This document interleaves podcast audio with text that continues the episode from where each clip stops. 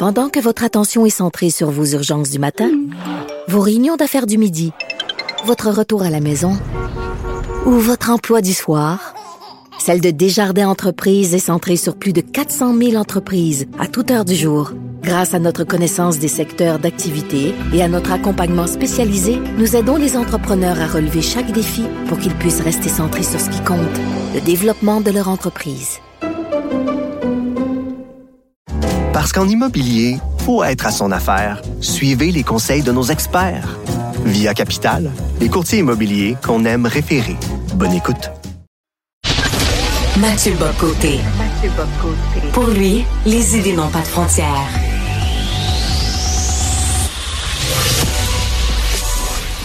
Au contraire, les idées mènent le monde. Réflexion, observation, échange, critique, solution. Solution. Mathieu Bocoté.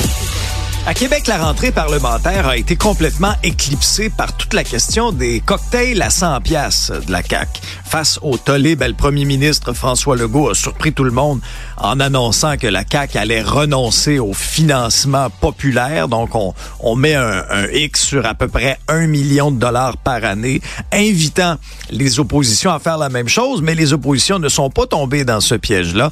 De Montréal, je rejoins à Paris Mathieu Bocoté. Salut Mathieu. Bonjour. Et en ce début d'épisode, tu viens d'ailleurs à la défense du financement populaire des partis politiques.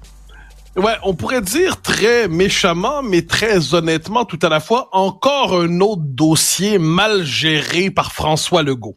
C'est-à-dire, est-ce qu'il y avait des maladresses dans les courriels ou les, les, textos, les SMS par lesquels on cherchait à convaincre les gens de participer aux rencontres, genre vous pouvez rencontrer un ministre pour 100 pièces Évidemment qu'il y avait de la maladresse. Moi, j'y vois le résidu de vieilles pratiques politiques qui existent encore chez certains organisateurs qui n'ont pas vraiment mis à jour leur logiciel, mais j'y voyais aucun scandale global. C'était pour moi des maladresses, c'était pas un problème systémique. Il y avait rien là-dedans qui ressemblait au début du début du début de ce qui nous a conduit à la commission Charbonneau. Donc, pour moi, il y avait, c'est une absence de scandale, mais le premier ministre, encore une fois, euh, l'a mal géré.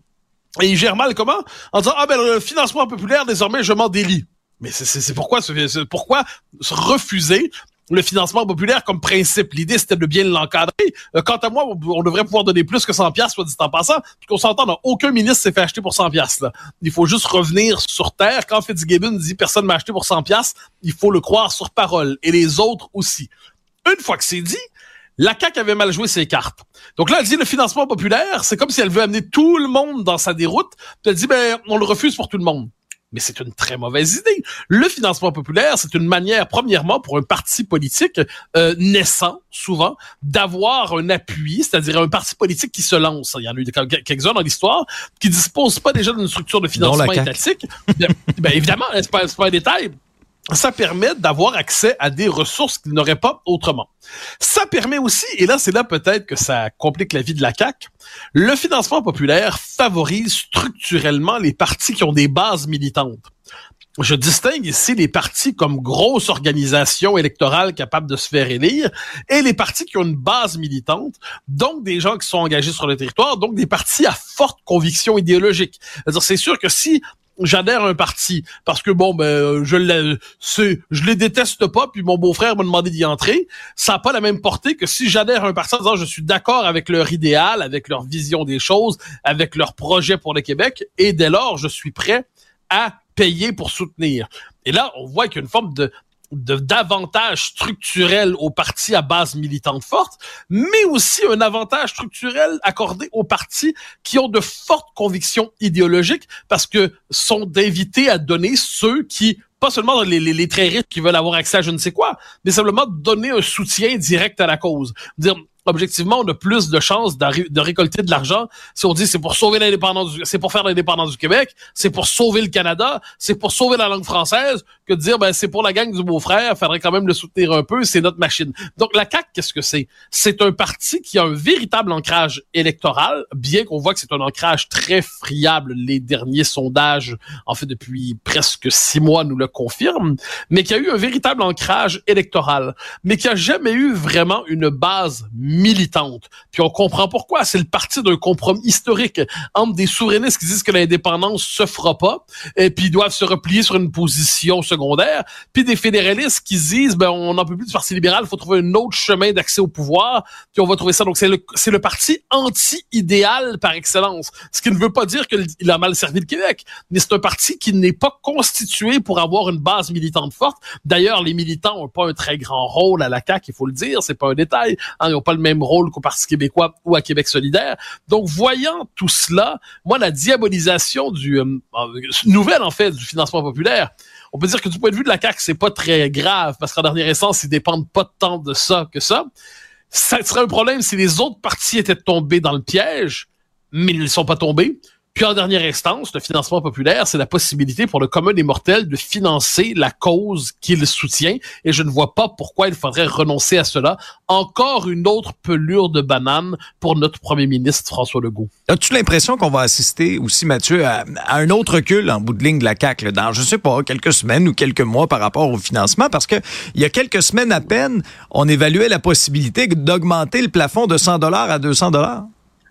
Et là, ce que tu dis est absolument essentiel. Il y a une absence de cap à la CAC. La boussole. C'est-à-dire que la CAC ouais, la boussole. exactement. La CAC peut emprunter tous les discours selon les exigences circonstancielles. La CAC peut penser que l'immigration au-delà de 50 000, c'est suicidaire pour le Québec, puis qu'il faut récupérer les pouvoirs en immigration, sinon c'est la louisianisation. Puis six mois plus tard, euh, se montrer absolument indifférente à une immigration de submersion qui, dans les faits, c'est mille fois pire que ce qu'ils redoutaient dans leur discours premier. Bon. Euh, la CAQ peut dire c'est pour euh, on doit négocier avec le Canada qui doit faire des concessions puis quand le Canada fait pas de concessions la CAQ peut dire ben, je veux parler d'autre chose finalement donc là un moment donné tu sais, moi, je comprends en politique, il y a des coalitions. Dans les coalitions, c'est il y a, il y a à la fois au Parti québécois, dans les années 70-80, il y a à la fois Pierre-Marc Johnson puis Jacques Parizeau. Euh, Aujourd'hui, euh, à la CAQ, il y a à la fois Bernard Dréville et puis Éric Girard. Euh, puis au Parti libéral, longtemps, il y a eu une aile gauche puis une aile droite, faut pas l'oublier. Bon. Euh, puis même à Québec solidaire, il y a une, une aile plus gouvernementale, ou du qui voudrait l'être, une aile parlementaire, puis une aile militante qui vit dans un univers un, un peu parallèle. Bon. Mais là, c'est puis il faut faire des compromis entre ces tendances-là. Mais là, c'est pas un compromis de tendance, c'est que la CAQ peut dire une chose et son contraire, même pas en fonction de l'humeur électorale, mais je dirais de la bonne ou mauvaise humeur du premier ministre. C'est quand même particulier. Euh, François Legault est un homme de qualité. J'ai eu l'occasion de le dire souvent parce que je le crois. C'est un homme qui aime son peuple. C'est un homme qui est attaché aux Québécois. C'est un homme qui, lorsqu'il est à son meilleur, connecte avec les Québécois mais j'ai l'impression que depuis son élection, euh, il y a un peu plus d'un an, il n'est vraiment plus à son meilleur. Décidément, tu es euh, d'humeur euh, pro-chevalier aujourd'hui dans l'épisode parce qu'après t'être porté à la défense du financement populaire, tu veux aussi te porter à la défense de la clause non-obstant. Oui, parce que le Parti libéral du Canada, quelle surprise, nous dit qu'on devrait, à la suite de la démission de David Lametti, euh, est-ce qu'il faudrait pas remettre en question la clause non-obstant? Est-ce que cette euh, clause, la clause dérogatoire qui permet en fait de restaurer les droits du Parlement contre la décision des tribunaux, en suspendant en fait certains articles de la, clause, de la Charte des droits, est-ce que c'est est-ce que c'est, on devrait la mettre en question, nous disent les libéraux fédéraux. Et moi, je dis, mais pas du tout. La clause non-obstant, il faut juste dire les choses poliment. L'enjeu, c'est pas l'état de droit. L'enjeu, c'est le gouvernement des juges. Depuis 30 ans et même 40 ans, il y a eu une croissance telle du pouvoir des juges au Canada, mais en vérité partout dans le monde occidental, c'est un transfert de souveraineté qu'il y a eu lieu. Donc, le, il y a encore le Parlement, on a des élus, mais les élus ont de moins en moins de pouvoir. Dans les pays où il y a un président, le président est élu, mais le président a souvent de moins en moins de pouvoir aussi. Et qu'est-ce qu'il y a de plus en plus de pouvoir d'un côté des tribunaux, qui sont, quoi qu'on en dise, des tribunaux qui sont aujourd'hui interventionnistes, des tribunaux qui sont activistes, des tribunaux qui ont une vision de la société euh, davantage fondée sur les droits, la multiplication des droits que sur le bien commun. Puis j'ajouterais du point de vue pour les tribunaux, c'est davantage la conversion des désirs en besoins, des besoins en droits, des droits en droits fondamentaux, puis on n'a plus le droit d'en parler. Euh, donc, il y a eu un, véritable coup de force antidémocratique qui a eu lieu depuis une quarantaine d'années et nous vivons dans un théâtre démocratique sans substance. La clause dérogatoire, la clause non-obstant, c'est la clause qui c'est le dernier résidu démocratique que, euh, on pourrait dire traditionnel dans notre système politique. Parce qu'avec ça, les élus prennent leurs responsabilités avec ça, les élus sont capables de dire en dernière instance, la décision revient au Parlement. La décision revient à ceux qui sont élus par le peuple et non pas à ces juges qui sont véritablement, qui se prennent aujourd'hui pour des despotes éclairés. Donc, ayant cela à l'esprit. Je pense qu'il nous faut défendre la clause de l'obstacle. Puis en plus, si on rajoute la dimension québécoise là-dedans, ben c'est la, la, dernière manière de défendre quelquefois l'autonomie québécoise devant le changement de régime qu'on a connu depuis 1982.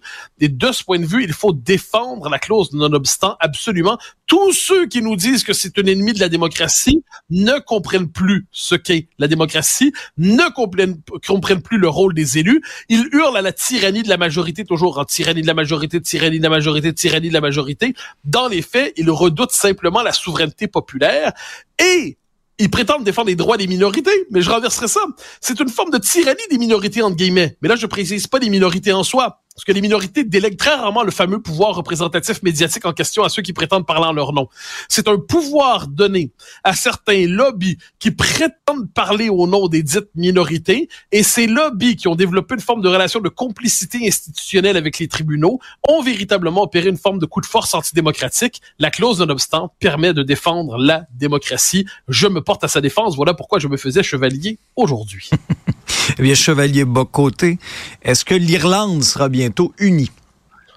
Alors, c'est une nouvelle. On, va, on, me demandera, mais pourquoi je parle de ça? C'est pas exactement un sujet qui nous parle chez nous, et pourtant c'est un sujet important. Hein. Petite leçon d'histoire. Il y a un peu plus d'un siècle, l'Irlande a été 1921, je ne me trompe pas, l'Irlande a été divisée hein, au terme d'une guerre d'indépendance qui avait commencé d'abord en 1916 avec les le Easter Rising, hein, l'insurrection du printemps de, de 1916, et après ça une guerre d'indépendance qui prend un peu la suite et qui aboutit au terme de la guerre d'indépendance, pour l'Irlande, l'essentiel, une forme de souveraineté association, on le dirait à la québécoise, avec les Britanniques, donc l'État libre d'Irlande, mais le Nord, les Anglais, euh, on dit les protestants, mais ça, c'est vraiment les Britanniques qui disent Ah, il y a les catholiques et les protestants. Non, non, un instant, il y a les Anglais et les Irlandais. Eh bien, les Anglais décident de garder le nord de l'île où ils étaient majoritaires, où les colons anglais s'étaient installés, puis ils disent Ben ça, c'est notre bout, et puis on le garde pour nous, puis on refuse de vivre sous la domination des papistes et des catholiques et des Irlandais. Donc, on fait la partition. L'indépendance de l'Irlande, donc ça s'est fait en plusieurs étapes. En 1900, bon, 1916, l'Easter Rising, 1921, ça réussit, la guerre civile. 1949, la République énonce, 48, elle est proclamée, en 49, elle est reconnue par Londres, mais reste toujours ce bout au nord qui se soustrait au pays. Et là, il va y avoir les troubles dans la deuxième moitié du 20e siècle, il va y avoir des milliers de morts, c'est tragique, c'est une histoire tragique, l'histoire irlandaise. Mais là, qu'est-ce qui s'est passé ces dernières décennies? Il y a eu un basculement démographique au nord, dans, dans l'Irlande du Nord, où les, les, les Irlandais, les catholiques, sont devenus plus nombreux que les euh, que les protestants. Et qu'est-ce qui s'est passé il y a deux ans? c'était le, c'était concrétisé il y a quelques jours. Le premier, la première ministre de l'Irlande du Nord aujourd'hui est une membre du Sinn Féin. Le Sinn Féin, c'est le parti nationaliste irlandais qui était autrefois la vitrine politique de l'IRA. Donc, faut comprendre qu'en Irlande du Nord, les nationalistes catholiques, les Irlandais en fait véritablement, ont pris le pouvoir. Euh, et qu'est-ce qu'ils disent? Là, ils disent, euh, bon, on va gérer ça très bien en coopération avec les protestants, mais ils disent d'ici dix ans, on devrait avoir un référendum qui permettra la réunification de l'Irlande. D'ici dix ans, l'Irlande, donc c'est comme si le processus d'accession à l'indépendance aura pris un peu plus d'un siècle.